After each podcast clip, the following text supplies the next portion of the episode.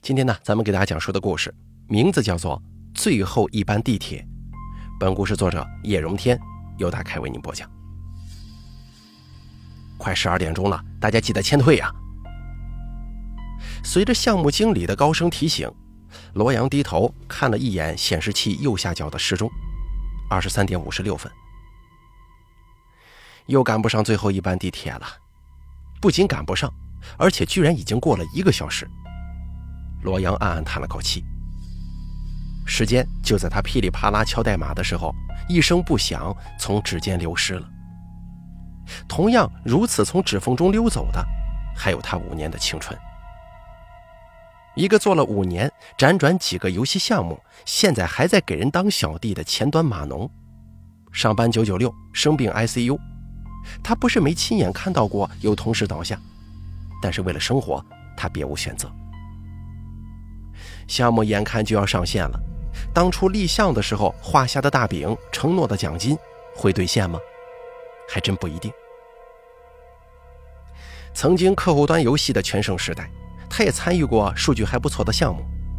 上线当天，DAU 也就是日活跃用户数破千万、月流水过亿的现象级游戏。项目上线之后，的确拿到了不少分红。奖金加上存款，刚好够一个海淀学区房的首付了。但是为了婚后的日子能更好过一点，加上当时房价正处于高峰，罗阳把全部存款投入了某款号称低风险高收益的 P2P 理财。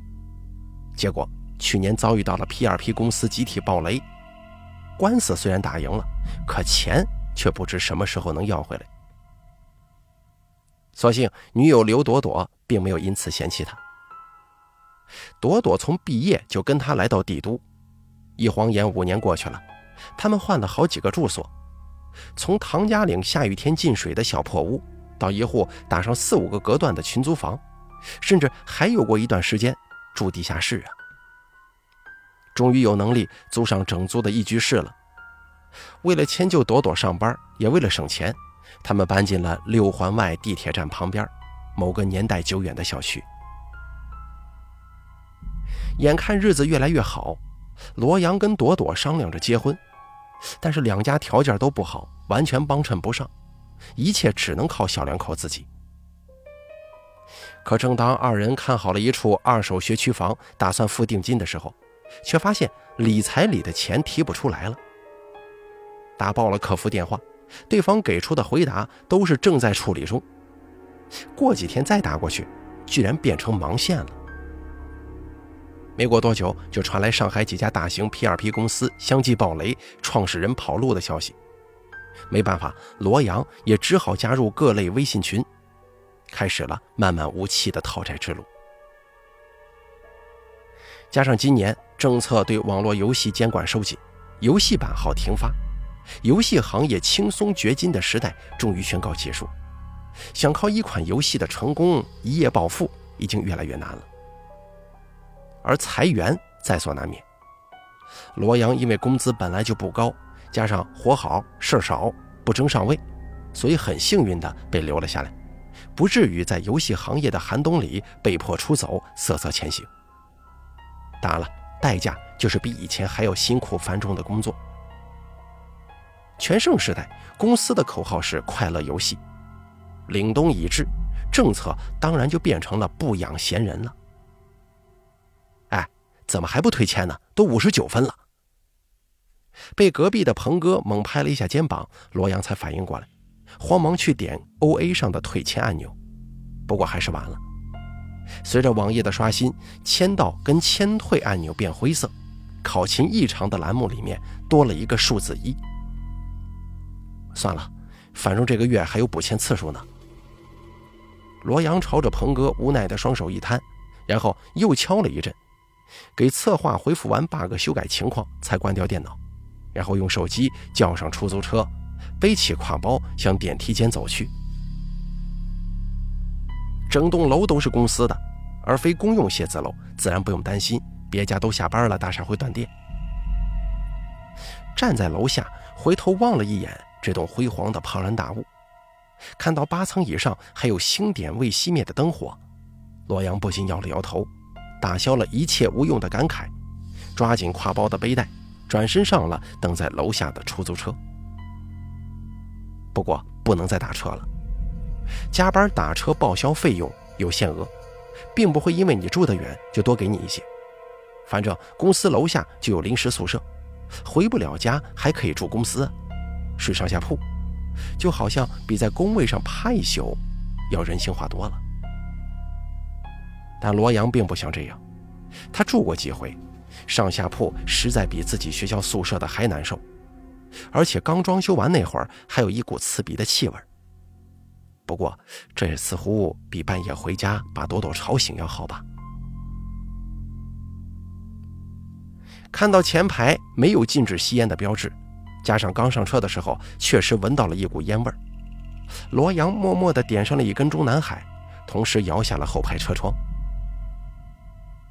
他想起了昨天回家时的情景。凌晨四点半，他拖着疲惫的身子，尽量轻手轻脚地关门。客厅里的电视机屏幕居然还亮着，不过深夜剧已经播完了，只剩下一遍又一遍循环洗脑的电视直销广告。主持人夸张的惊呼，让浑身倦怠的罗阳一阵没来由的厌恶。他顺手关掉了电视机，然后朝沙发上看。刘朵朵揉了揉惺忪的睡眼。半闭着眼睛，一脸茫然地对着他。罗阳有点后悔，不应该这么快关掉电视机。他记得朵朵曾经说过，他小时候很少有人陪，父母经常上夜班，他总一个人靠看电视节目催眠，最后在布满雪花的屏幕前，靠着沙沙的白噪音才能睡着。朵朵，罗阳弯腰想去抱她，却扑了个空。刘朵朵翻身从沙发上下来，头也不回地走进卧室，砰的一声把门甩上了。在他的印象当中，刘朵朵从来不会摔门的。对不起啊，罗阳小心翼翼地敲了敲卧室的门，可是屋内并没有回应。于是他只好背靠着门，缓缓地坐在了地板上，掏出一盒只剩两根的中南海，刚点上一根，想了想。又在地板上按灭了。罗阳，你辞职吧，我求求你了。门后终于传来朵朵微弱的恳求声：“咱们不买房了，行吗？明天你就辞职吧，咱回老家去。”罗阳沉默半晌，嗯了一声，算是回应：“辞职回老家吗？”两个人的老家，祖国的一南一北，两个四线小城。不论哪边，巴掌大的小地方，他能干啥？给人修电脑吗？从前过年回家，总会有亲戚找他帮忙修电脑，或者是车网线联网。如果罗阳委婉的拒绝，他们就会背地里对他老爸抱怨：“老罗呀，你儿子不是搞 IT 的吗？怎么连个电脑也鼓捣不明白呀？”罗阳无心解释，他知道他们根本就不了解，也不会想去了解。硬件跟软件的区别，更别谈什么程序了。在他们眼中，罗阳是个学计算机的，就应该搞清楚跟电脑有关的一切。可是罗阳连眼下自己的生活都还没搞清楚呢。五年的时间，在这一座灯火辉煌的城市拼尽了一切，他又得到了什么？的确有前同事靠带走核心源代码跳槽，工资翻了几倍，但是罗阳做不到啊。领导对他有知遇之恩，在公司只招985、211学院毕业生的标准之下，破例录用了他。虽然薪水不高，但想着在大公司有更多学习和晋升的机会，罗阳也就欣然接受了。五年时间，他的工资的确每年都有提高，但基数本来就很低，而且再怎么涨也很难追上猎鹰火箭一般增速的房价。如果不是靠之前那个项目成功的奖金，以他跟朵朵的工资加在一块儿，不吃不喝还有个四五年才能够攒首付呢。门终于开了，朵朵已经换下睡衣，穿着一身浅粉色运动服，平静俯视着地板上盘腿而坐、一脸颓然的男人。答应我，今天一定要跟小马哥谈离职的事儿，行吗？朵朵淡淡叮嘱了一句，然后回手带上了卧室的房门。朵朵，你去哪儿啊？还早呢，再睡会儿吧。罗阳抬手想抱住她的腿，可是连裤脚也没抓住。朵朵走得很快，轻飘飘地穿过了客厅。下楼买点包子、油条，总吃隔夜的外卖，你的脂肪肝还能好吗？他头也不回地对他说，已经匆匆出了大门。小伙子，在这儿下车行吗？啊啊！罗阳收回思绪，警觉地向四周望去，抬眼看到紫红色底板醒目的大字：“地铁十五号线上京站。”入口居然还没有合上铁栅栏门，自动扶梯也在滚动。更不可思议的是，还接二连三的有人走到门口，乘坐扶梯下去。这个点十五号线，哦不，是所有地铁，不早就应该停运了吗？罗阳划开手机，穿过驾驶座跟副驾的空隙，把亮着数字零点三十八分的屏幕伸过去，在司机大叔眼前晃了晃。小伙子，你没看今天的新闻吧？司机师傅接过手机，随手划了两下，然后回身把手机上一则新闻指给他看。某月某日起，十五号线开放无人驾驶夜间试运营，末班车将延长至凌晨一点钟。那您刚才收到家里微信，老人住院了，我得赶紧过去一趟，麻烦你给我改个行程，咱俩呢把订单先结了，行吗？谢谢您了，司机大叔一脸真诚地央求道：“你呀，先去地铁里看一眼，万一不行再给我打电话，我让我同事来接你，好吗？”“啊，呃，不用了。”罗阳迅速修改好了行程发送，然后让司机结了订单，发送给他确认，拿了发票就匆匆下了车。这样一来，打车费省了不少啊！而且地铁口那边啊，还不断有人进去。新闻自己刚才也仔细看了，应该没什么问题。请您抓好扶手，不要倚靠电梯，注意脚下安全，文明乘坐电梯。广播里熟悉的电子音令他又多了几分确信。就这样，罗阳乘上自动扶梯，跟在三三两两的乘客身后，向他再熟悉不过的地下空间走去了。安检人员也照例在为乘客检查行李。期间还有忘记将包过机安检，匆匆走过安检门而被拦下的乘客。这一切都太熟悉了，跟白天的一切丝毫没什么不同。如果硬要说违和感的话，那大概就是为什么夜深了还有这么多人呢？哦，可能因为是末班车吧。平时末班车不也有不少人的吗？罗阳就这样安慰自己。随着房租跟房价的高涨，越来越多的人选择了五环甚至六环以外。每天上下班地铁越来越拥挤，这一点他深有体会。不过，等末班车进站，踏入最后一节车厢的一刹那，罗阳还是觉察到有些异样啊。很多人站着，但是地铁上明明还有空位，不一定是爱心专座，有一些呢只是普通的座位。每隔一个或者几个人，就有一个或者几个空着的位置。这些人是要下车了，所以不坐吗？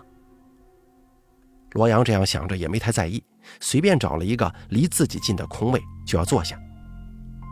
哎，居然不行！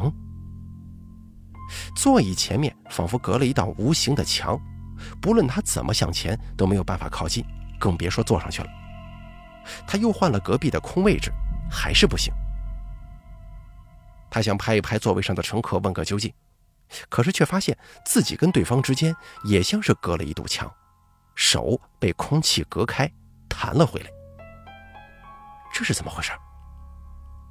一股莫名的寒意从脊背处升起，罗阳的第一反应是赶紧下车，但是来不及了。车厢内的广播似乎比平时节奏稍快了一些。随着咔的一声响，车门在罗阳面前合上了，险些夹到他的鼻子。罗阳只好眼睁睁地看着站台上的安全员朝车厢挥着手。随着地铁开动，跟瞭望台一起逐渐向后移去。他在朝他笑啊。尽管只有一瞬间，但罗阳还是看清楚了，瞭望台上那位安全员的脸，不正是刚才送自己过来的那个司机师傅吗？而他那惨白的脸上挂着难以言喻的诡异笑容。这到底怎么回事啊？罗阳一脸惊恐，一把抓住了身旁站着的一位四十来岁、穿黑西装的房产中介模样的大哥。可是对方戴着耳机，全然没感觉到一般，继续埋头于手中的游戏。哎，大哥，你你能听到吗？罗阳甚至摘掉了对方的耳机，双手在他眼前晃了又晃。但是对方没有给他半点回应，双眼始终紧盯着手机。拇指在屏幕上飞快移动，嘴里还骂骂咧咧的，吐槽着屏幕那边的猪队友。无奈，他也只能强迫自己冷静下来，把目光投向别的乘客。这个时候，他才发现，车厢里所有的乘客，不论坐着或者立着，不是在看手机，就是在闭目养神，没有一个人注意周围。当然了，更没有一个人注意到他。阿姨。你能听到我说话吗？他又往前走了两步，拉了拉靠近另一侧车门站着的老妇人她的衣袖。而这位头发花白、身穿旗袍的老妪，也跟刚才的中介大哥一样，没有给罗阳一丝回应。他兀自闭着眼睛，巍然不动。若非胸口还有起伏，大概真的会让人认为这是一尊精致逼真的蜡像。连续找了好几个人，不论是中学生、外卖小哥，还是网红脸美女、保安大叔，没有一个人对罗阳的拉扯有半点反应。所有人不是闭着眼睛，就是埋头专注于自己的手机。这太可怕了！更可怕的是，窗外从他眼前一闪而过的站台上，那三个熟悉的漆黑的大字：“上京站”。一站，两站，三站。开过去了，每一站地铁都不停下，跟广播里洗脑般重复的报站一样，每一站站台上的名字都是上京。天哪！罗阳的内心快要崩溃了，他颤抖着滑动解锁手机屏幕，拨通了幺幺零，可对面是一片忙音。他又尝试着拨通了刘朵朵的手机号码，等了好久之后，居然通了。他朝对面喊了几声，却无人回应。听筒里只不断传来那再熟悉不过的电视直销广告节目里女主持人发出的夸张惊叫声。电话被挂断了，对面又传来一阵忙音。怎么办呢？罗阳握着手机的手颓然垂下，他开始埋怨自己，刚刚为什么轻信手机上那条假新闻？哎，对了，新闻。他赶忙打开手机里的新闻应用，上下翻找，可是翻遍了推荐、要闻、社会每一个可能出现的标签，一直把日期翻到前天的凌晨，也没能找到刚才那条新闻的影子。坏了，刚才那个司机是个骗子！巨大的恐惧转化为无尽的愤怒。罗阳从通话记录里回拨刚才那位司机的电话号码。想要破口大骂对方，可是手机传来的提示音居然是电话空号了。愤怒与恐惧无处发泄，仿佛铁拳打进了柔软的棉花团里。此时的罗阳感觉自己就像是一个被戳破的气球一般，漏光了所有的底气，颓然地瘫坐在车厢的地板上。他做梦也不会想到，有一天深夜，自己会被困在再熟悉不过、每天上班都会搭乘的地铁里。周围都是人，可是没有人回应他。他们明明看上去都还活着，却让罗阳比身在墓地、被坟茔跟死人包围的感觉更凄凉和无助。这是一个程序员最害怕的，永远都解不开的死循环。死循环。罗阳脑子里出现了一道闪电的亮光，他突然意识到了什么。他看了看周围的座椅，赶忙打开手机便签，按下了一串一跟零组成的数字。有人的座位是一，没人的座位是零。每排连续的座位为一组。罗阳就这样绕开站立的乘客，一节一节车厢记录着，从最后一节车厢跑到第一节，分别记下两侧所有座位的排列数据。最后，罗阳气喘吁吁地把记录下来的数据复制粘贴到手机微信里一个二进制翻译的小程序当中。而令他无比泄气的是，一切并不像他想象当中的那样顺利。他得到的只有一行错误代码。那么，究竟错出在哪里呢？罗阳只好再次把自己化身为光标，奔跑在车厢当中，仿佛启动了某项命令一般，对照着手机数据一一检查，一行又一行。同样的调试命令在他脑海当中也不断的进行。仿佛脑子里也有一只无形的光标，扫过记忆内存当中的每个角落，寻找着那些被他遗落的细枝末节。从零到一，从小到大，从他有记忆以来所做过的每一件事情，每一个重要的决定。所以，到底是哪里出现了问题呢？你答应我，今天一定要跟小马哥谈离职的事儿。他答应了朵朵。可是却食言了。一行行代码，一次次修改，占据了他所有的时间，甚至连午饭都是在显示器前头随便扒了两口就解决的。这个不是他记性不好，而是每次他刚要开口，总会有别的事情绊住他。杨哥，刚才那个脚本替换了，还是不行，您帮忙看一下吧。杨子，最近客户端 EXE 发我一个。就这样，机会被一次次错过，直到终于不再有人找他，他低头却发现，马上就要到零点。别说是领导了，就连最后一班地铁也早就没影了。如果没有这最后一班地铁，罗阳再一次查看记事本里的二进制代码，终于在第四节车厢的第一排座位那儿发现了一个不易察觉的空缺，就是这个。他像溺水之人抓住最后一根救命稻草，举着手机飞快向第四节车厢奔去。果不其然，其中一排座椅中间有一个位置在闪光。